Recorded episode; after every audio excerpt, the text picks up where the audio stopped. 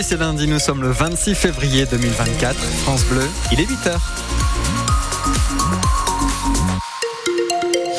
Et attention, si vous circulez sur les autoroutes dans la région, actuellement, deux accidents sont en cours. Le premier sur l'A26 euh, dans le sens 3 Calais, donc en direction du nord, kilomètre 298. Une voiture est impliquée pour cet accident matériel. Et puis toujours cet accident aussi sur l'autoroute A4 euh, dans le sens Paris-Strasbourg, donc vers l'est, quelques kilomètres avant Reims, kilomètre 111. La voie de droite est neutralisée à la circulation suite à cet accident qui implique deux véhicules. Infos de 8 heures, Alexis Arad, les commerçants tentent de trouver des solutions contre les vols à l'étalage. À chaque seconde, en France, l'équivalent de 155 euros sont volés. En 2022, la police et la gendarmerie ont recensé 42 000 vols à l'étalage. C'est 14% de plus qu'en 2021, selon le ministère de l'Intérieur. Alors, de plus en plus de supermarchés et petits commerces tentent de s'équiper. C'est le cas du magasin de déstockage de vêtements Prize, installé dans la galerie Leclerc de Saint-Brice-Courcelles.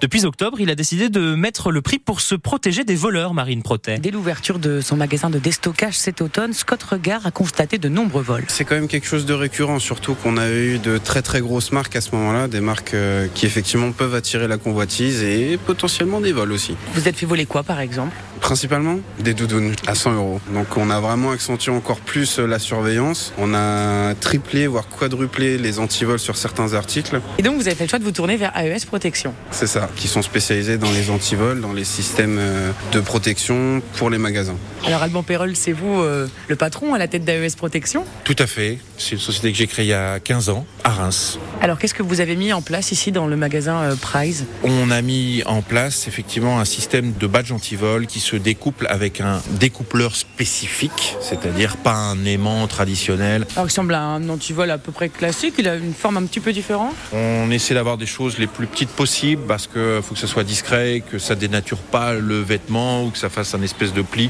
qui serait peut-être un frein à la vente. Donc là, bah, quand je passe effectivement entre les deux portiques, le système sonne.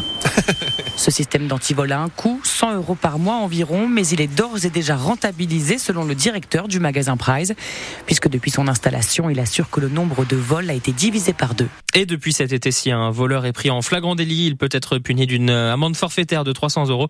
Des infos à retrouver sur francebleu.fr.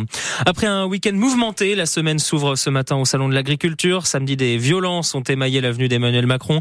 Le chef de l'État qui s'est engagé à créer des prix planchers pour mieux rémunérer les agriculteurs français. Hier, Gabriel Attal, le Premier ministre, s'est rendu sur place et on, on va revenir aussi sur le euh, Salon de l'Agriculture juste après ce journal puisqu'on vous pose la question, est-ce que vous avez euh, des souvenirs du Salon de l'Agriculture? Vous pouvez nous appeler 03 26 48 2000.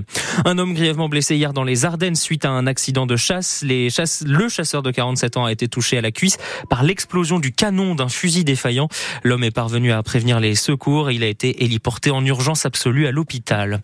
Les avalanches tuent même en moyenne montagne. Hier, quatre skieurs sont morts dans le massif du Sancy en Auvergne. Ils évoluaient en hors-piste avec un groupe dans le Puy-de-Dôme au Mont d'Or. Sept skieurs au total ont été ensevelis, trois ont été retrouvés vivants. 50 cm de neige fraîche était tombée en quatre jours. Le stade de Reims regagne enfin en Ligue 1. Et que ça a été dur. Victoire au bout du bout du bout sur un penalty converti par Mohamed Darami. Il signe un doublé. Il avait ouvert le score déjà après l'heure de jeu, mais tout s'était compliqué ensuite avec l'exclusion de Thomas Fauquet et le Havre qui égalisait. Pour une fois, l'issue tourne en faveur des Rouges et Blancs. La réaction du coach, Will Steele. Une fin de match comme ça, c'est complètement fou. Euh, surtout à 10. Je crois que la première mi-temps n'a pas été bonne du tout. On a, on a manqué d'intensité, on a perdu beaucoup trop de duels. Et on était un peu trop mou, on aurait dit des, chiens battus qui se trimbalaient dans un parc. C'était pas, c'était pas assez, c'était pas ce qu'on voulait. Mais à l'image de la deuxième mi-temps, c'est, un, c'est nettement mieux. Mais on avait un peu plus de maîtrise, un peu plus de contrôle et on a réussi à créer euh, pas mal de dangers cette deuxième mi-temps. Et une fois que tu as fait le plus dur en ouvrant la marque, bah, tu, tu te tires une balle dans le pied en faisant, en faisant des erreurs qui sont, qui sont ridicules. Mais encore une fois, tout n'est pas parfait et tout ne, ne le sera jamais, je pense. Mais après ça, même à 10, on a vu une équipe qui s'est créée les plus grosses occasions. On a vu une équipe qui osait aller de l'avant malgré le, le, scénario et les conditions euh, du match. Donc, euh, chapeau. Et une bonne opération au classement, même si le Stade de Reims reste huitième. Il réduit l'écart de points avec les places européennes, quatre longueurs désormais derrière Lille.